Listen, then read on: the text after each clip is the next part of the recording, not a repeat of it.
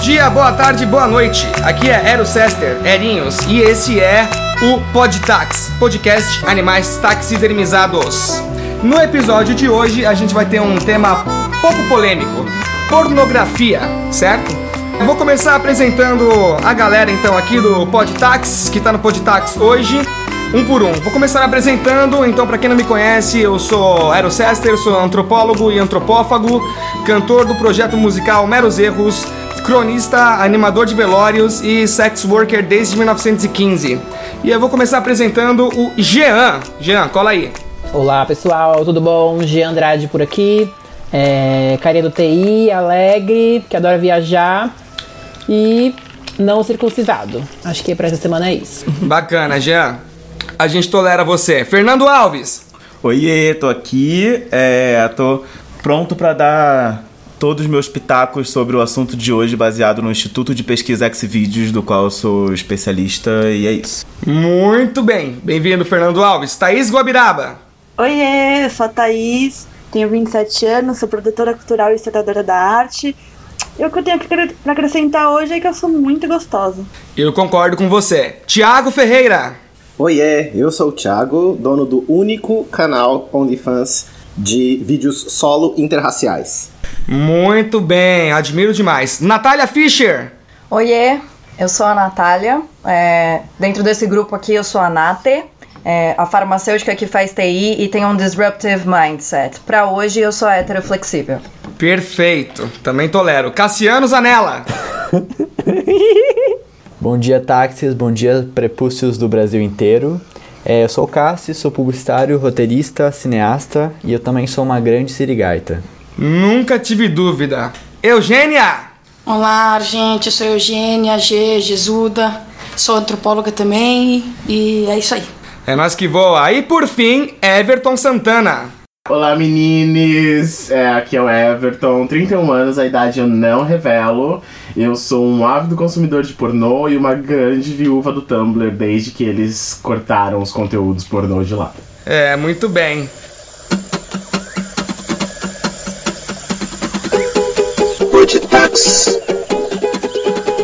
Começar com você, Everton. Tem uma pergunta, já que você já se manifestou sobre o Tumblr. Manda. O Tumblr definitivamente não foi a, a primeira entrada sua na sua relação com o pornô, certo? Certo. Qual que é a sua lembrança de como o pornô entrou na sua vida mais distante?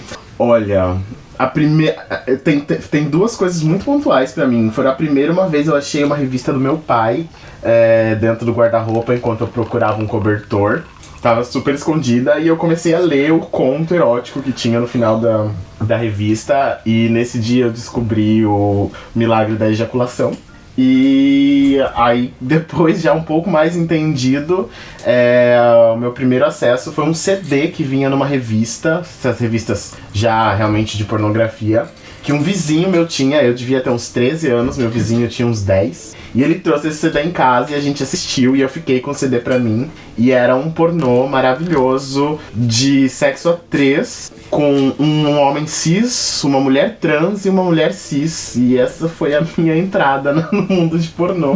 E desde então foi daí pra baixo. Bem basiquinha. Ou pra cima, né? Vamos lá. Tinham é. muitas essas. Essa, essa coisa de, de. O CD que vinha na revista, né? Que a gente. Porque alguém tinha comprado. É, antes ainda tinha os VHS, né? Tinha uma galera que tinha VHS. Os VHS, né? é. Mas o meu foi com é. CD. Nossa, é curioso vocês falarem isso. É, é porque eu acho que é uma experiência muito masculina essa. Eu não nem fazia ideia que existia isso, tá ligado? CD que vinha na revista. Não, eu não sei o que as meninas acham, se elas sabiam também. Não, eu nunca ouvi falar disso. CD na revista? A Nath, CD na revista? Eu tô tipo. É um brinde isso? Acho que isso responde, Um brinde né? isso. De brinde eu mostrei uma imagem. Gente, eu lembro que tinha na revista Trip, tinha acho que uns CDs de uma faixa, mas não era um vídeo, acho. Não? Era o quê? Eu não sei, tô viajando, era música. É, na revista Jovem Pan. Não, mas... era tipo, muito, né, Sex Music. Nossa, a minha memória mais antiga que eu tenho, assim, relacionada à, à erotização é, era a embalagem de cueca. Eu lembro que quando eu comprava, Eu escondi, eu pegava minha gaveta das cuecas, eu pegava a embalagem e eu colocava atrás da gaveta, sabe? Você puxa a gaveta e joga a embalagem por trás, como se ficasse escondido. Aí depois, quando eu queria ficar olhando, assim, eu ia, tirava a gaveta e pegava a embalagem que eu deixei cair lá atrás acidentalmente. E aí eu É um lembro clássico, que né? vira e mexe, minha mãe limpava as gavetas ela achava essas embalagens e jogava fora, mas ela Nossa. não desconfiava, era só a embalagem da cueca que talvez caiu atrás da gaveta. Vocês lembram que nas locadoras tinha uma, tinha uma sessão exclusiva, Sim. bem escondida? Disso eu lembro. Nossa, era um perigo passar lá. É, acho que a minha, meu primeiro contato foi com a sessão escondida das locadoras também. Ai, era uma Que delícia. a gente descobre do nada, assim, a gente, olhando, a gente, vê, que- a gente sabia que tinha uma, uma salinha lá atrás, a gente sabia que tinha uma cortininha, ia até o dia que você entra sem querer naquela, naquela salinha e você vê um novo mundo. Sem querer. Sempre é sempre. A Gobi ia falar alguma coisa, né? Não, que eu ia falar que eu acho que, que a conversa pro lado feminino ele é um, ela é um pouco mais é, longa, um pouco mais embaixo, porque a gente não é, não- pelo menos na minha experiência, a gente não é introduzida ao pornô como uma- um estímulo, né? É, é primeiro lugar que a gente tem que tratar a questão da sexualidade das, das mulheres como algo que não deve ser comentado, não deve ser discutido. E num segundo ponto, né, onde uma mulher vai consumir pornô. Assim, primeiro que os pornôs são feitos por um viés, por um homem para homens, né?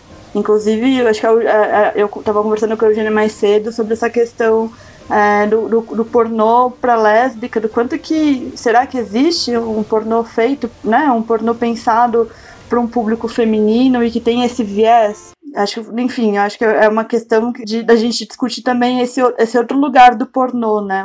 Se a gente levar para o pornô num, num quesito LGBT e pensar um pornô para homens gays, eu acho que tem um, um viés e quando a gente está pensando num pornô para mulheres lésbicas, mulheres bis e para mulheres héteros também, tem um outro é, viés, né? Tem um outro olhar.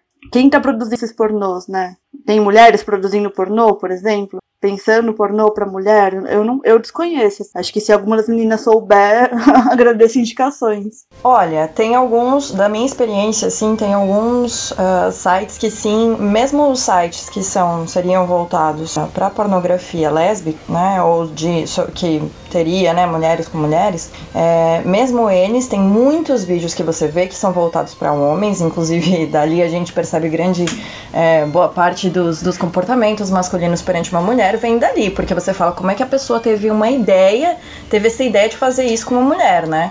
De cuspir na mulher, de chupar de uma certa forma esquisita, enfim. Aí você percebe algumas coisas do- no sentido de realmente é daqui que eles tiraram isso. Mas é, existem algumas classificações dentro de alguns sites que você consegue humanizar um pouco isso, né? E também pela duração do filme, do vídeo, é, você também já vê uma, é, uma certa tendência a ele ter uma evolução ou ele ser algo muito rushed, né? É, muito direto ao ponto, digamos assim. Eu, também existem sites específicos, é porque eu não vou saber citar, tipo, porque eu não manjo muito. Mas eu sei que existem alguns sites específicos, algumas iniciativas específicas, mas eu acho que é uma coisa mais de nicho que vai. tem uma. é, precisa de um financiamento, né? Então geralmente você precisa pagar pra entrar, ter uma, uma espécie de fidelidade. É uma coisa mais. É um. Ele é feito com mais qualidade também, então. É, eu acho que existe esse conteúdo, mas ele não é tipo super disseminado e não tá assim necessariamente nos grandes portais, sabe? É, pode crer.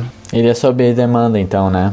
Eu acho que tem, inclusive, um, um esforço mais é, contemporâneo de é, produzir formas é, alternativas de pornô. Então, desde os anos 90, tem uma discussão bastante grande do, do, de um pornô queer, que seja um pornô que encontra outras formas de, de sexualidade, do pornô feminista e do pós-pornô. Ainda é muito pequeno. Que é, e que também aqui no Brasil é, dis- é bastante discutida naquele festival é, Pop Porn. Então, o, é, não, o- não Mix, o, o Pop Porn, que é um festival tipo voltado para a discussão do pornô e formas de pornô alternativa. É, contudo, todavia, no entanto, e eu acho que isso as meninas têm mais propriedade para falar do que eu, é, existe um- uma grande rixa dentro do movimento feminista que está baseada numa polarização entre um- uma corrente que acredita que qualquer forma de exploração é, sexual, seja prostituição, seja pornografia, é danosa e um reflexo do patriarcado, e uma outra que defende que existe uma certa autonomia dentro, que é um, que é um feminismo mais pró-sexo, e que, e, e que defende uma certa autonomia das trabalhadoras sexuais, das atrizes pornô pornô e etc. É, e, que, e que luta pela existência de formas de representação que não sejam é, machocêntricas, né? Ou seja, que uma mulher possa assistir pornô e também se sentir excitada com o pornô. Vocês... Todo mundo aqui consome pornô? Não. Sim. Faz 10 Quer anos. dizer, eu não. Eu sim. De eu sim. vez em nunca, assim. Eu, curiosamente, não muito também. O Thiago não consome muito, a Gabi. Eu também não. Engraçado porque porque a, a primeira vez que eu encontrei um, um site foi na escola. É, uns colegas botaram, botaram como página de, do- dos computadores o RedTube. Eu não sabia que tinha sites pra isso. Pra mim foi uma revolução, assim. Não, mas eu, eu vejo a gente falando do pornô, o pornô como vídeo, como vídeo, mas pra mim, por exemplo, util, é, o, o, pra que serve, né? Pra me estimular de alguma forma. Mas eu usava é, como forma, sei lá, pornográfica ou erótica, outras coisas além da nudez em si. Então, por exemplo, lembro que tinha, sei lá, revistas de ah, 100 meninos gatos sem camisa, e tinha fotos dos famosos da Globo. Era é, isso bem antigamente, eu era criança ainda. É, e o site Paparazzo, que tinha os famosos que saíam da Globo, e era erótico também, não mostrava as genitálias e tal. Mas pra mim aquilo era tipo tão pornô quanto vídeo pra aquela época. Era o que eu tinha acesso e pra mim aquilo era o que eu usava pra masturbação. Ou seja, tinha o mesmo efeito, sabe? Independente de Servia mostrar como ou não. estimulante, né? Exato. Até pouco tempo atrás a gente não tinha como entrar num site. de- Até pouquíssimo tempo atrás a gente não tinha como entrar num site e ver pornô. Essa, essa geração que tem hoje de, de adolescente e, e pós-adolescente, é, eles já nascem, crescem com o celular na mão vendo pornô, né? Sim. E a gente. Cada vez Quer dizer, mais pelo cedo. menos eu que tenho mais de 30 anos, eu sou de uma idade onde quando você era adolescente você não tinha. Tipo, o primeiro filme pornô que eu vi foi sem querer com uma prima minha, porque a gente achou uma fita cassete na casa do meu avô. E a gente colocou aquela fita cassete e a gente assistiu, tipo, duas horas de fita cassete pornô inteiras. Sem querer eu comecei e fiquei duas e hoje, horas vendo. Hoje eu sou casado, hoje eu sou casado com um homem, ela é casada com uma mulher. E nós não transamos nada. A gente era adolescente, a gente só assistiu junto aquilo, porque era- foi o meu primeiro pornô e o primeiro pornô dela. Mas óbvio que existiam outras, outros estímulos sexuais que não o pornô naquela época. Sim. Eu acho que, é, tentando juntar um pouquinho o que o Fernando tá falando com o que o Jean falou, a gente, né, as, as novas gerações, elas, têm, elas estão se confrontando com uma coisa que é muito, é, que é- não sei se quão inédita é, mas que é a morte total do erotismo, né? Porque agora que a pornografia, ela se capilarizou Sim, sim. completamente, a gente tem muito mais acesso à pornografia e a gente te- se educa muito menos, é, educa os nossos desejos muito menos para uma orientação erótica, ou seja, daquilo que é sugerido, né? Acho que os gays que estão que aqui entendem isso perfeitamente quando a gente vê que na dinâmica dos aplicativos a gente precisa mostrar primeiro a nossa genitália antes de ter um encontro, Sim. por exemplo. Ou seja, é a morte completa do erotismo e, e a pornografia como forma de vida, sabe? Sim. Pode Mas falar, talvez gente. falar em morte seja demais, né? Porque eu acho que não, não há uma morte do erotismo, porque ele. Eu não sei nem se dá pra falar nessa distinção, né? Em pornografia e erotismo. Mas. É difícil. Pois é. É, não sei, talvez seja uma coisa mais de gradação, não sei. Mas É, eu é acho uma morte que isso meta- mas- sempre... assim, a força da expressão que eu quis dizer, desculpa, pode falar. Não, mas é, tipo, ainda assim, porque eu acho que ainda existe muita demanda. Tipo, pra mim, por exemplo, é, não, não é uma coisa excitante, uma coisa que é muito explícita. Tipo, sei lá, se eu, abro, se eu ver um vídeo que ele começa, sei lá, com uma, uma xereca, assim, tipo, aberta, tá ligado? Eu, tipo, eu, eu fico assim, o que, que, que tá acontecendo? Como eu vim parar aqui? Eu só tenho 12 anos, sabe? Não. Eu, é tipo, eu não sei, acho que é muito mais, inte- inte- muito mais excitante e interessante o processo de como chegar ali, ou o olhar e. Não sei, eu acho que também isso tem a ver com uma forma de construção da minha sexualidade que. Que seja talvez mais comum para as mulheres que, que vem dessa coisa do mistério e do, e do que não é falado, uma coisa que meio descoberta, sabe? Não sei. Eu, co- Eu, eu ia falar só uma questão que eu acho que na questão da mulher a gente aprende mais a se proteger para evitar uma gravidez, para evitar é, pegar uma doença, mas acho que nem chega muito nesse ponto. Acho que a questão principal é se proteger contra uma gravidez. E aí a gente nunca sabe, a gente não é ensinado em casa. Por exemplo, eu não fui de como procurar prazer. Então, às vezes, o, o que estimulava era ler um livro, e aí no, no livro tem uma cena de sexo que é bem detalhada, e aí isso estimulava de alguma forma Muito mais do que uma visão de um casal se pegando na cama, sabe? Uhum. É, Eu acho que tem muito mais de uma questão Nossa, de uma contos- descrição Verdade. do corpo, uma descrição da aqueles sensação. sites de contos eróticos As eram fics, muito né? legais. Sim, nossa, era muito, Eu muito con- E melhor aí eu trago a que questão o- do o Tumblr gráfico. que o Everton falou. É, eu concordo e eu acho que realmente existe essa, essa diferenciação né, entre o que a gente é estimulada é, minimamente a consumir e o que os homens são estimulados a consumir. É, mas eu não acho que tenha ocorrido uma morte do erótico. Eu acho que sim, ainda existe. É, é- é- ele não é tão difundido, né? É isso que acontece. Mas você, é, você vai ter o público que é, aprecia o erótico e talvez não aprecie tanto a pornografia no seu no seu sentido mais explícito, né? Acho que é bastante uma questão de gosto, e aí esse gosto, claro, é influenciado pelo que a gente foi incentivado a. É, eu acho, eu acho essa questão de, de gosto bem interessante, realmente, assim, né? De, do que, que cada um gosta e, e dependendo da sua sexualidade, o que, que você vai querer procurar, como a, G disse mesmo, que, né, a partir da sexualidade dela, ela ia pra uma coisa direta. É, vocês acham que o pornô foi importante na descoberta da sexualidade de vocês? Porque normalmente, assim, a gente aqui, Brasil, criança, adolescente, todo mundo é esperado automaticamente a ser heterossexual. E eu sei que aqui, acho que oficialmente hétero estrito ninguém é, né? E o quanto o pornô foi importante na descoberta da sexualidade? Muito pra mim. Pra mim não foi. Então, Que louco.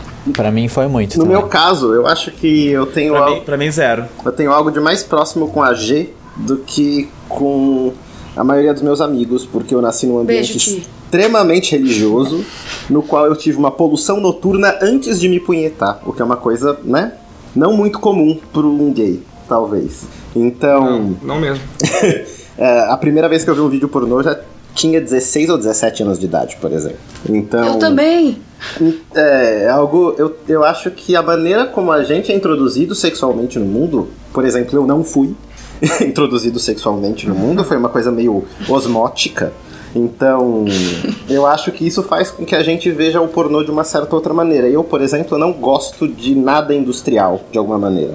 É, por- quando eu entendo, por exemplo, que eu, quando eu vejo uma coisa, eu já vejo, eu consigo imaginar a câmera atrás e consigo imaginar o objetivo final, o produto, basicamente toda uma cadeia industrial de produção feita pra tentar me agradar, sendo, sendo que não vai normalmente. né? Eu acho que, Imagina o Thiago, ele vai ver o vídeo e ele fala, mas esse vídeo é orgânico? pior que sim.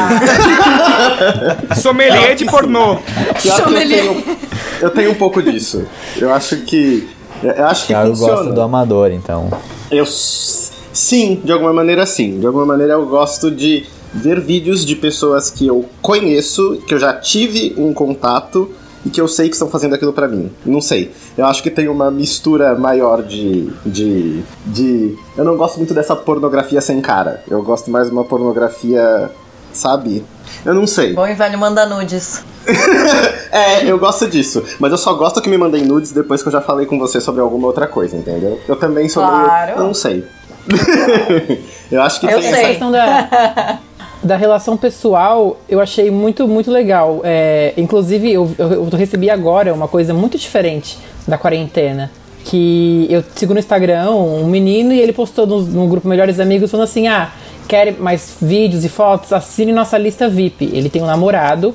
E aí ele, tipo, pra ganhar dinheiro, no meio da quarentena, ele criou uma lista VIP em que se você se cadastrar, ele manda no WhatsApp vídeos dele com o namorado pra você. Gente, eu acho que eu gostei da ideia, talvez, hein? E pelo jeito tá bombando, um porque, dinheiro. pelo menos assim, né? O Walmart, ele posta nos stories, depois ele posta o, o pessoal no WhatsApp agradecendo. Ah, nossa, ficou ótimo, valeu. E ele posta, a lista VIP tá bombando. Eu não sei se é apenas marketing, mas aparentemente tem gente que consome. E eu acho que tem muito a ver com isso, de você saber quem é a pessoa. Porque você vê o stories dele, ah, ele tá com o cachorro, ele tá com o namorado, ele tá com a mãe. E depois você vê ele transando à noite, sabe? E aí você bota, não é um ator, é tipo uma pessoa que você segue no Instagram e você consome o pornô dela. Uma experiência de humanização daquilo. Olha que boa ideia. É muita sofisticação mercadológica, porque é mercado de nicho levado às últimas consequências. Concordo. Exatamente. Não, Exatamente e, o que e você passa a produzir a própria pornografia, né?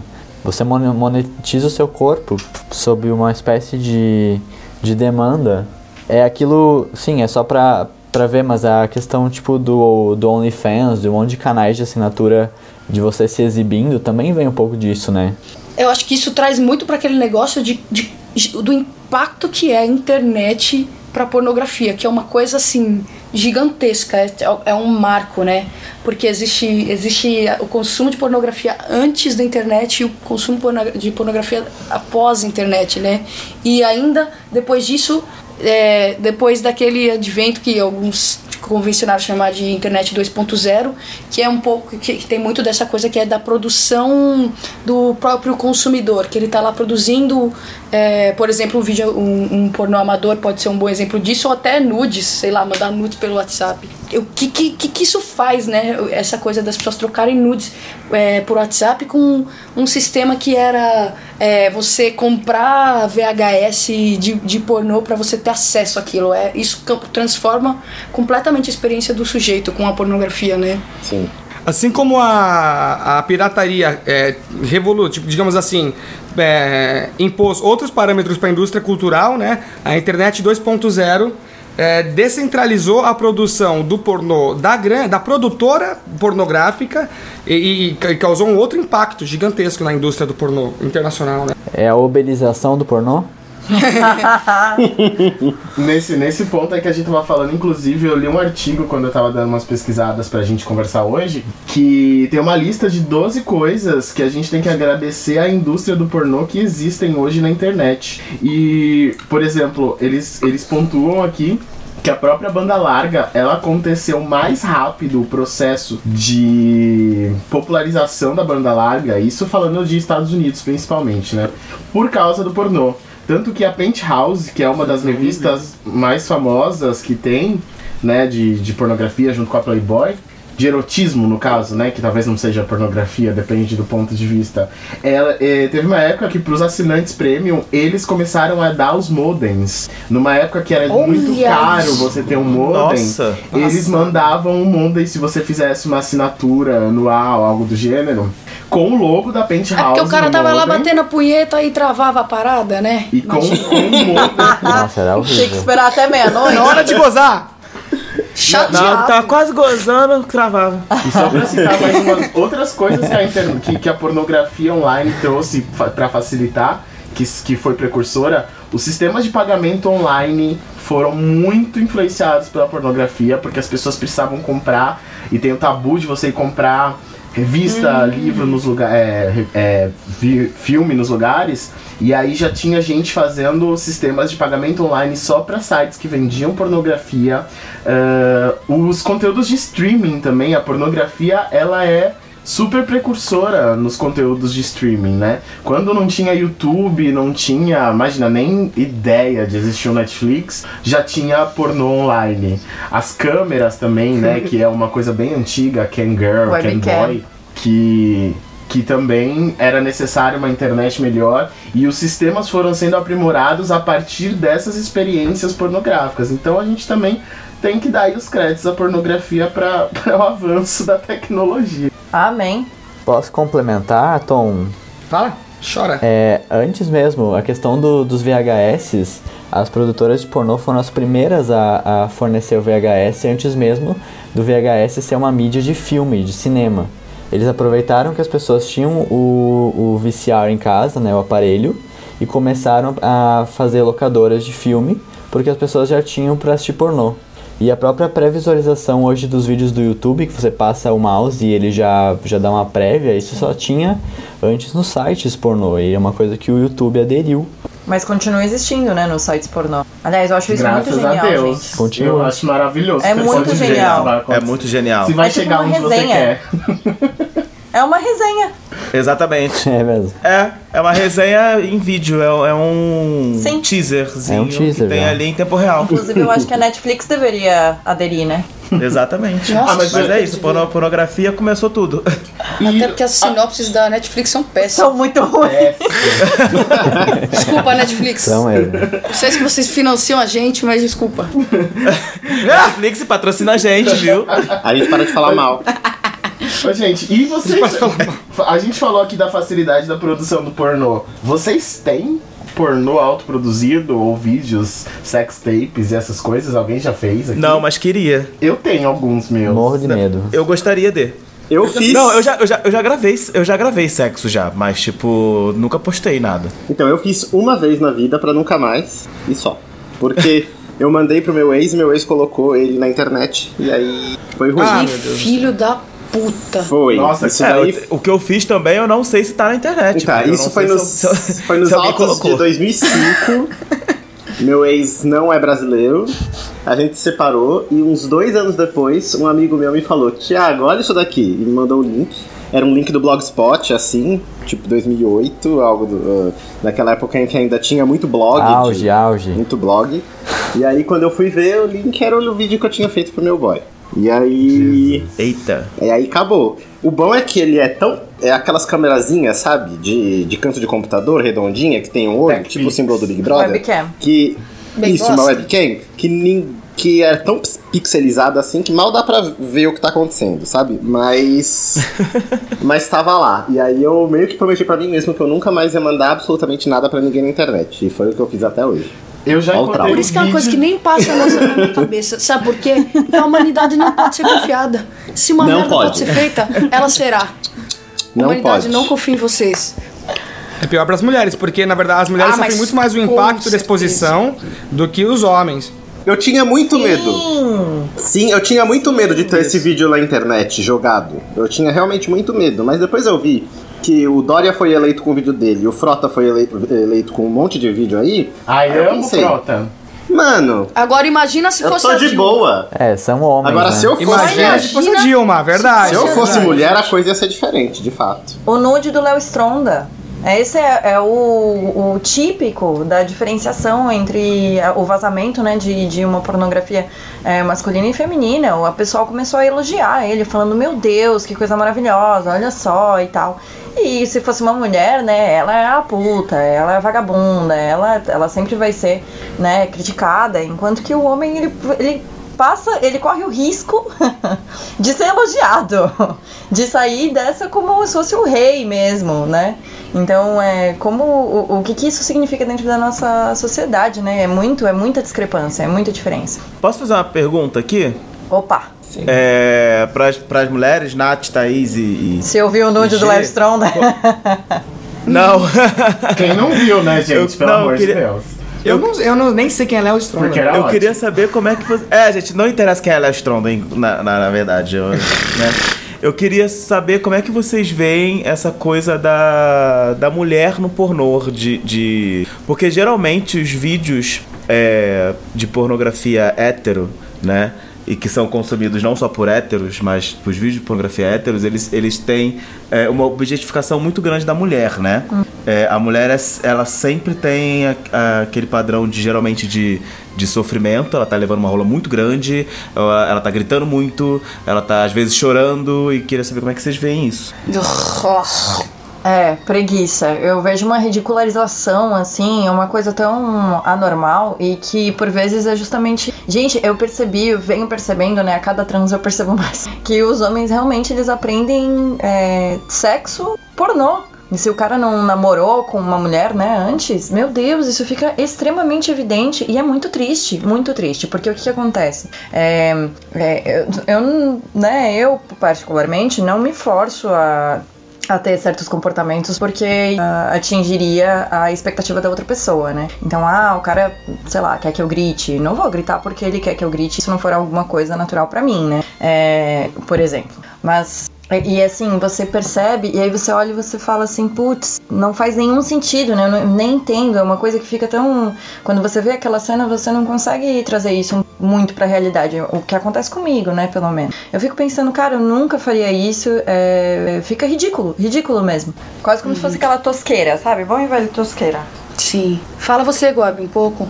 Ah, não sei, eu tava pensando aqui numa construção pra falar, tipo, da representação da mulher desde o começo da... de antes, assim, do pornô, de pensar como que a mulher ela é reproduzida, por exemplo, na arte, né? Sempre a mulher nua, sempre a mulher sexualizada, sempre é, é uma mudança de, de paradigma do que, que é o corpo feminino perfeito. E eu acho que o, o pornô ele, ele contribui para isso, né? Pra gente, é, para os homens sempre estarem em busca de um tipo de mulher é, perfeita, né? Então ela vai ser branca muitas vezes e ela vai ser loira, né? Ela vai ser o teu corpo perfeito. Uhum. E, e quando ela não tá nesse padrão, a erotização acredito que seja até maior, né? Eu não sou uma consumidora de pornô, então não, não posso dar exemplos aqui, né? Mas eu sei que o que a gente vê por, por fora, né? Eu lembro que, por exemplo, na Multishow passava de madrugada pornô. Não sei se vocês lembram. Nossa, eu lembro, é, é verdade. Era ah, até uma piada.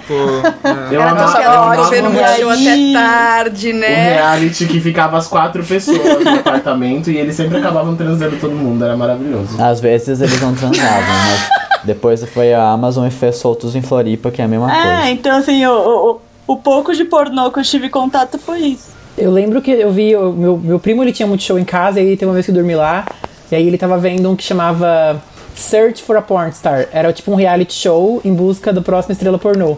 Eles recebiam desafios, tipo, eles eram separados em grupos, e aí, tipo, hoje vamos gravar uma cena de sexo a três. E aí o melhor grupo ia pra próxima fase, e aí eliminando as pessoas do pornô.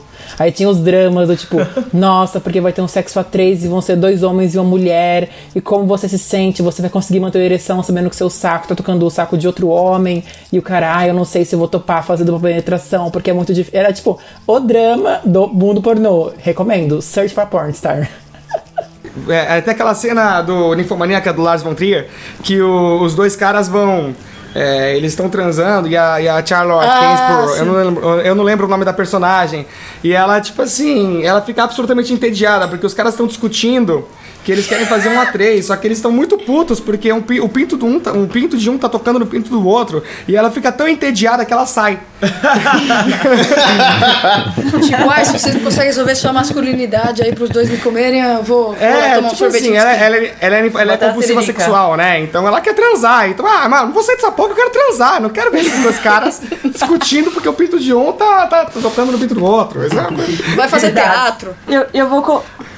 Eu ia complementar essa coisa, eu sei que o assunto não é o sexo em si, que é pornografia, mas eu acho que é, quando no pornô, no pornô aparece mais de uma pessoa, é, é, sempre o homem com mais de uma mulher, né? É. Dificilmente ele vai estar com outro cara. E aí, isso, quando a Natália fala da questão do, do homem se basear muito no pornô para né, a prática uhum. sexual, eu acho que, que mostra quando o cara. A, a, o quanto que o cara não tem uma relação física com o corpo dele, ou seja, é, ele não sabe muito bem como o pinto dele funciona, ele não sabe como sentir prazer em algumas áreas, ele vai sempre associar alguma movimentação que seja diferente da que ele vê no pornô como alguma coisa que esteja relacionada a outro sexo, né? Então, por exemplo, ele não vai deixar que você toque em outras áreas dele, se vocês me uhum. entendem. É. ah, é. Mas fica pro próximo, pro outro. O homem hétero é castrado do cu. Ele é. Vocês sentem que as pessoas estão, tipo, cada vez transando mais. Tipo, as, geralmente isso acontece muito com as pessoas mais jovens que, tipo, já nascem praticamente vendo pornô. Vocês sentem que as pessoas transam cada vez mais como se estivessem num filme pornô? Nossa, não acho. Nossa. Eu acho que não também. Eu, eu não. Às vezes eu, sim. Eu não, não, eu acho que isso tem a ver com ser, com ser uma mulher que, que fica majoritariamente com mulheres.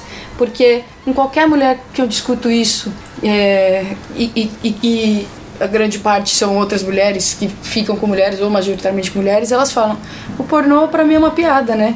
Que você vê aquela coisa meio, sabe, é, não é uma referência para nós, tipo, sexual, pelo menos na minha experiência pró minha experiência na experiência de mulheres próximas. Então, não é, não são coisas que a gente usa com, como referência e é maluco, porque eu acho que pros homens héteros isso é muito forte e, e talvez pros homens gays também, eu não sei. Aí vocês falam. Eu tenho um ponto, eu acho que, por exemplo, a gente tá colocando uma coisa do tipo, ah, é, beleza, tem a parte negativa, mas eu vejo também a parte boa. Por exemplo, se você pegar e falar o Kama Sutra, o livro, ah, vamos, eu tenho, eu comprei inclusive maravilhoso, gente, o Kama Sutra gay é, capa dura, assim. Depois eu mando foto pra vocês. Capa dura! E aí tem as, tem as posições e descre- descrevendo a posição, nananana. E aí eu imagino que a gente discutindo isso, poxa, que legal, vamos tentar e tudo bem. E aí se você fala, nossa, eu vi num pornô uma cena que era assim, vamos tentar, e aí você menospreza. Eu acho que tem os lados positivos e negativos, eu acho que a gente não pode tomar de um lado do tipo, a partir de agora eu vou fazer sexo apenas do modo pornô, e se você não cuspir na minha cara e me der um tapa puxar meu cabelo, não serve. Mas também do tipo, vi uma posição diferente, quero tentar no que eu vi no pornô, eu nunca tinha pensado nessa possibilidade. Eu acho que ajuda a gente a se explorar também, tentar novas coisas. E não só ficar esperando é, que alguém venha e faça algo com você. Você também pode Claro! provocar. Mas isso que eu pergunto do pornô, mas isso que eu pergunto do pornô é sobre performance, porque assim, é, o que eu falo é, é, as pessoas transam pra ter prazer, mas vocês percebem que tem pessoas que transam pra mostrar performance? Cara, eu acho que o pornô tem uma- um aspecto é, muito de pedagogia. O pornô ensina, o pornô explica. Eu acho que o problema do pornô é, é, na verdade, é que ele demonstra uma narrativa possível dentre várias outras. Ou seja, sex- sexo é uma coisa que pode ser muito rica. É precisamente E- e eu a acho. pornografia poderia é pois é e poderia ser uma pedagogia muito interessante mas na prática é uma pedagogia que é uma- normalmente é heterossexista então é esse é o problema a gente é, ser educado pelo pornô não é um- não necessariamente seria um problema em si o pro- O problema é que ele só precisa ser mais múltiplo, só isso. não é um problema em si, é um problema, é um problema porque ele não é múltiplo. Mas eu, eu acho que dentro dessa. é, de- desse modo como as pessoas vêm transando, né, e da influência do pornô nisso, eu acho que também tem muito, muito mais é, abertura para as mulheres falarem sobre isso agora e sobre a sua própria sexualidade, para elas entenderem, é, saber o que, que acontece com elas também. Gente, eu não tinha gozado até poucos anos atrás, juro pra vocês. E assim, eu iniciei minha, minha, vida sexual propriamente com 17 anos. Então, assim, por mais que, né, eu já tivesse algumas eh, experiências antes, mas, né, não tinha tirado a virgindade, etc.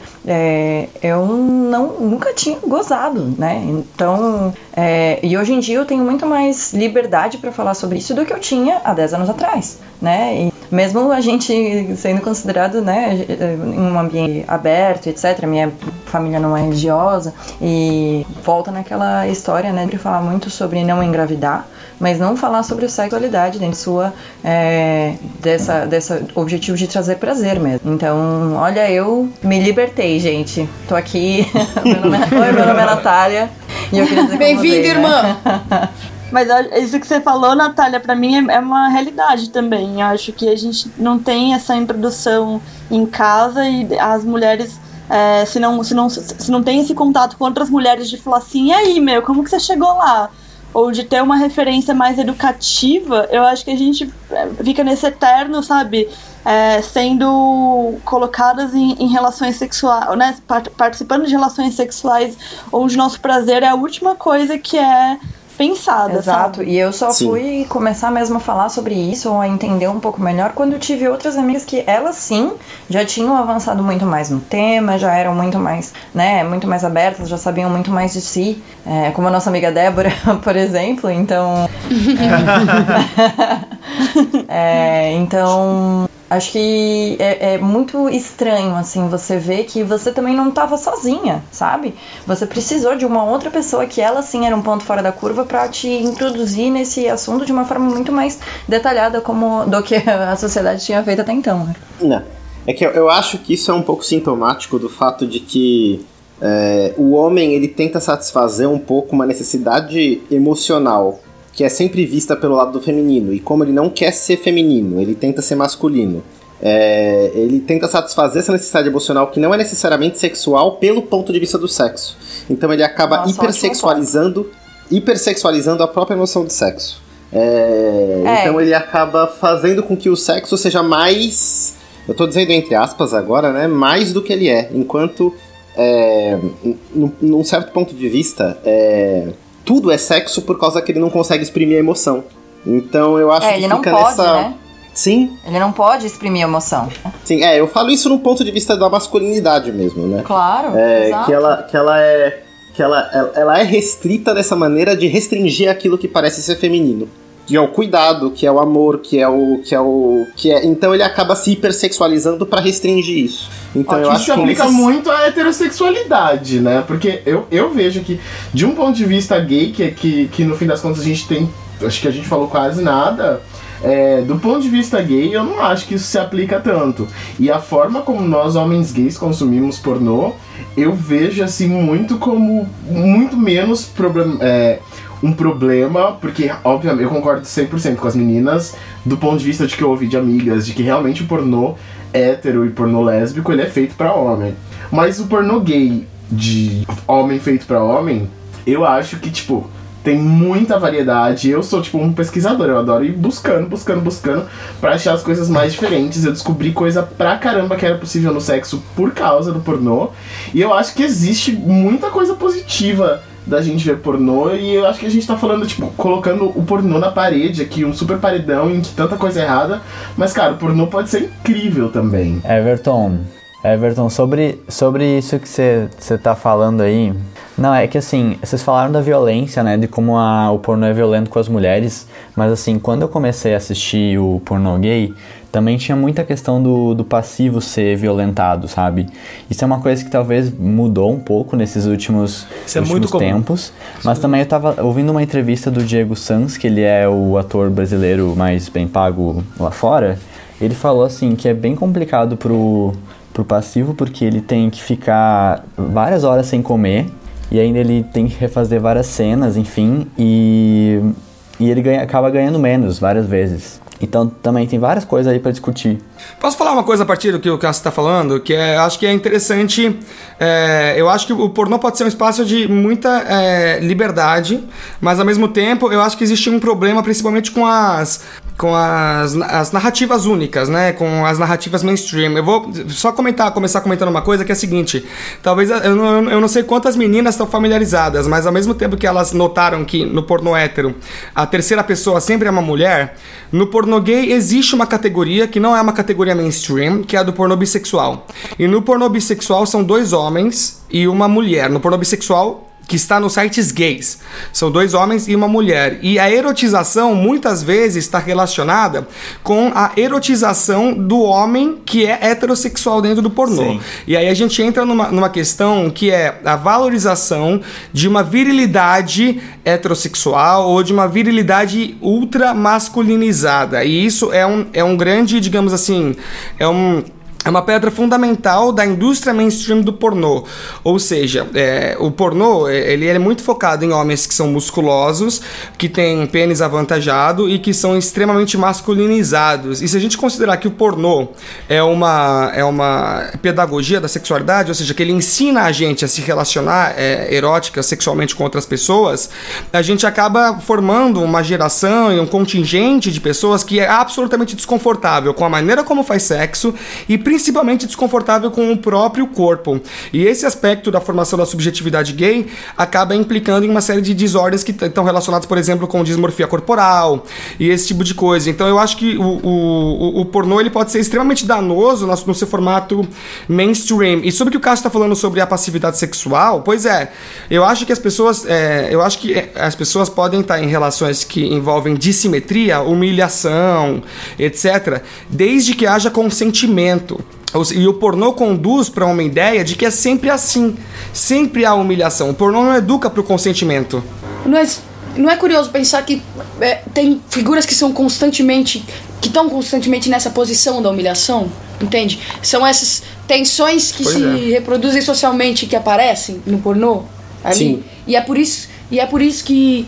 Que, é, é, que nem você disse, tá- pode ser muito libertador, mas é isso, é um problema de uma narrativa única.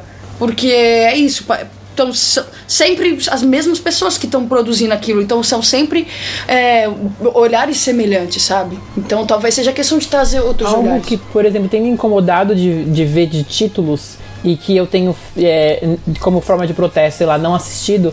Tem, muito comum. É, o título do vídeo é Hétero comendo gay. E aí eu Ah, fico, eu me recuso. são Muito, dois homens transando. Muito. São dois gays. Ou, não, enfim, né? Mas no geral é do tipo.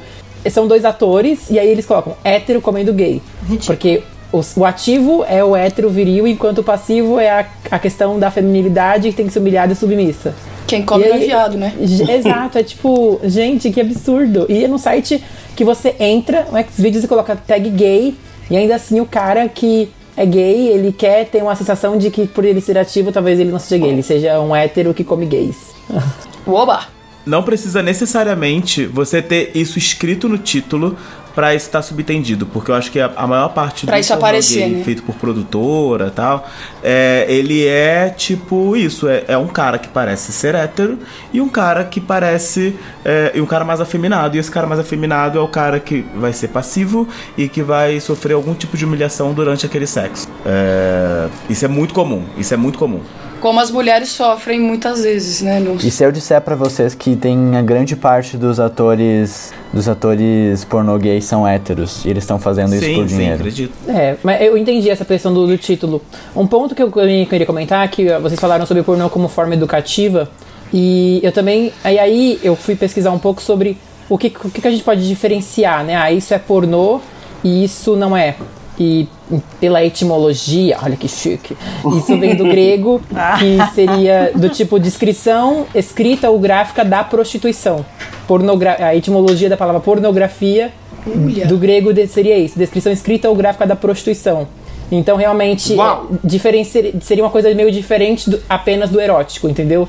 O erótico não seria a pornografia. Por mais que te excite, você está consumindo um material diferente de pornografia. E aí, por exemplo, nesse sentido de a pornografia ser algo explícito, que demonstra de forma explícita as coisas, eu vi um média-metragem chamado Nova Dubai.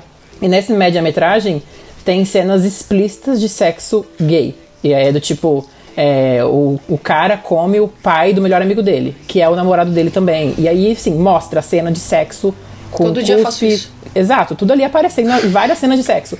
Só que o legal desse filme é, é, ele, ele volta um contraponto do tipo, ele mostra uma cena de um sexo que você fala, meu Deus, ele tá ficando com o pai do melhor amigo dele. E depois o pai do melhor amigo dele dá um, um depoimento falando de como ele foi estuprado quando ele era adolescente por vários caras. E aí depois ele mostra uma cena que o- os dois estão vendo pra comprar um apartamento e aí eles transam com um corretor. E aí você fica, meu Deus, eles transaram com o corretor.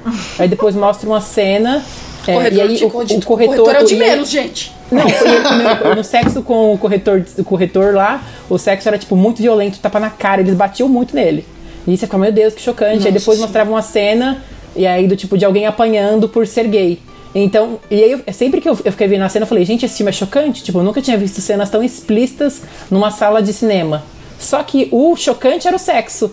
E aí eu fiquei pensando, nossa, que legal, né, Gia? Você acha chocante ver o sexo no cinema, mas o estupro, mas a pessoa apanhar por ser gay, isso a gente vê e não se choca. Ninguém sairia de uma sala de cinema porque tá passando um filme que a pessoa é estuprada. Mas Eu se sairia. mostra alguém tendo fi- uma cena de sexo, você fica chocado e quer sair da sala de cinema. E aí eu mesmo revi uns conceitos meus e fiquei chocado. Eu também acho que o pornô pode ser uma forma de crítica social. Pode. É, gente, legal. A conversa tá muito, muito boa, mas agora eu acho que a gente vai partir para uma consideração é, final é, com o Thiago. E se você curtiu a conversa, segue aqui o nosso canal do Podtax Animais Taxidermizados, que o agora o Thiago vai fazer a consideração final da conversa e introduzir um jogo. Isso, a consideração final da conversa é que a gente não tem nenhuma consideração final, pessoal. Não tem nem consideração e nem a final, né? Pois é, isso daí é um assunto, Pois é. um assunto que pode se, pode se perpetuar em vários outros podtax, porque foi muito bom, particularmente falando assim. Eu muito, eu vi- gente, eu, tô muito feliz com a nossa conversa. Eu gostei Pode muito. falar de Pornografia ou Shower retorno? E não saiu nada, não pude falar de Golden Shower. Que chateação, hein? Pois é. Eu, eu acho que nos próximos podcasts a gente pode falar muito sobre falta de pudor, sobre xixi, sobre cocô, sobre tudo isso daí, pessoal. E, a aí- gente nem 50 tocou sobre cinza. pornografia infantil, hein, gente? Pois é, a gente, não falou nem sobre. A gente tocou não no falou assunto dos, das coisas. Se- Quais Vocês sabem que o limites? Golden Shower aumentou 600% a, a, a procura por, é, produção, é, por produção pornográfica de xixi no mundo, né? Uma coisa mais ou menos assim, estudos mostram. Isso é uma coisa interessante. Ai, Viu como Bem, num é podcast importante? futuro aí, a gente falando sobre xixi e taxidermia. Mas Ansiosa por esse a gente vai. Hoje a gente introduz um novo, um novo quadro aqui dentro do Podtax, que é o quadro do Roletax, em que eu gero um gerador de palavras aleatórias e a gente discute sobre esse assunto, é, mesmo que a gente estivesse falando sobre qualquer outra coisa anteriormente, seja xixi ou seja pornô. Legal, me pareceu uma Então- conversa normal. Aí a gente vai No taxidermizado. Mais um dia no táxi. rolar o gerador de palavras aleatórias que eu utilizo a partir do Google. E temos aí as palavras almofada, lavagem e amor. Pessoal, e aí, Yes! como é que vocês lavam a almofada? Com muito amor. Com amor. Eu Olha, acho já- que no pornô é muito comum aparecer uma almofada lavada e pouco amor. Não, a fato, fada ainda mais lavada sufocando alguém sem nenhum tipo de amor. E tem gente que se introduz sexualmente com a própria Ai, alma. Tem não, muita eu já gente. Almofada é muito, muito Eu acho que agora a necessária. Bob se revelou.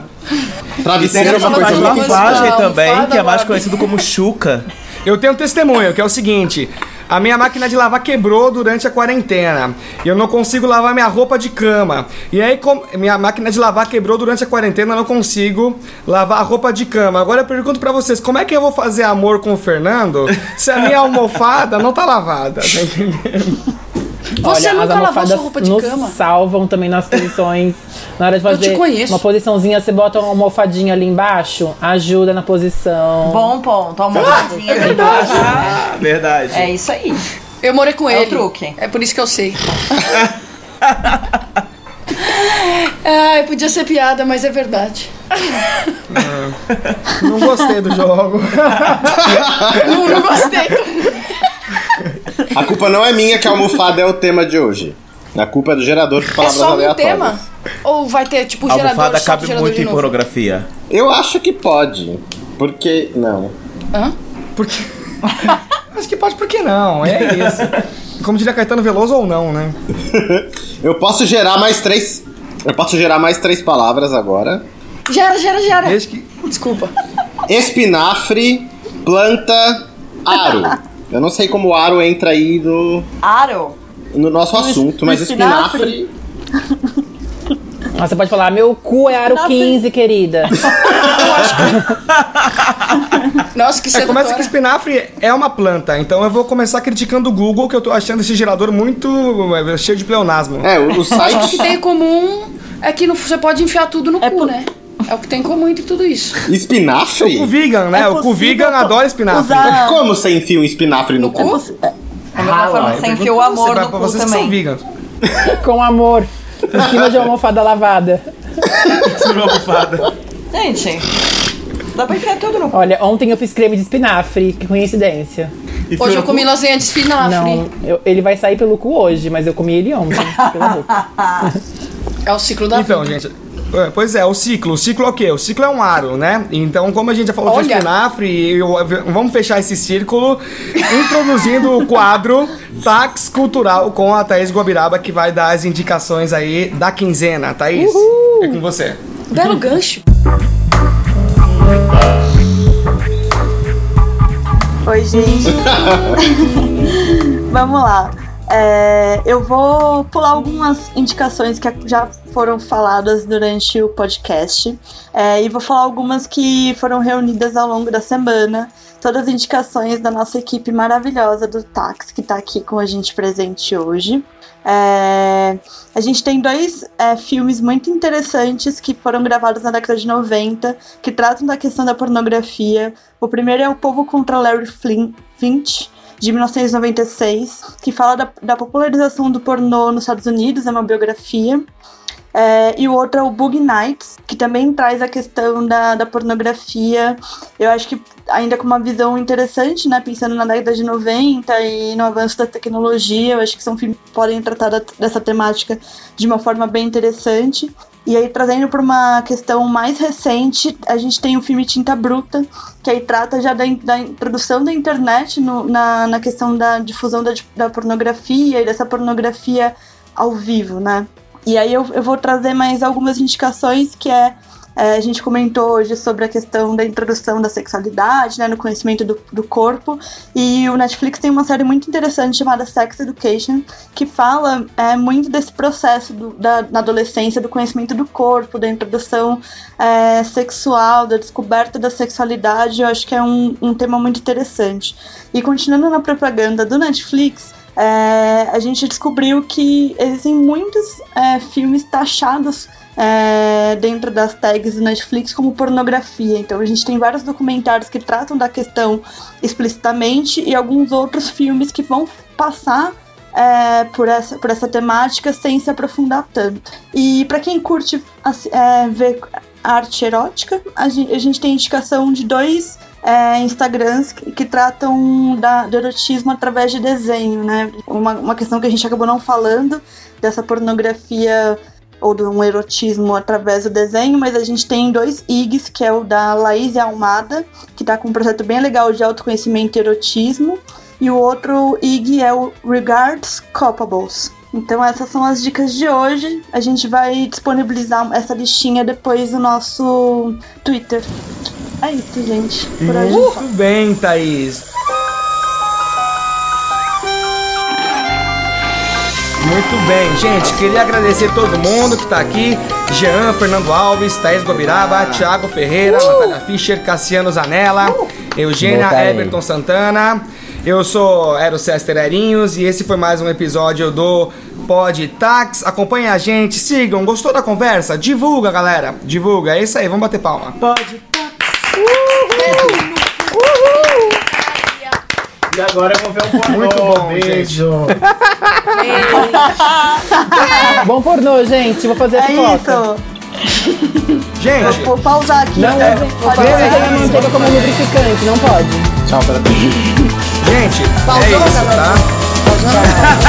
É isso, Brasil.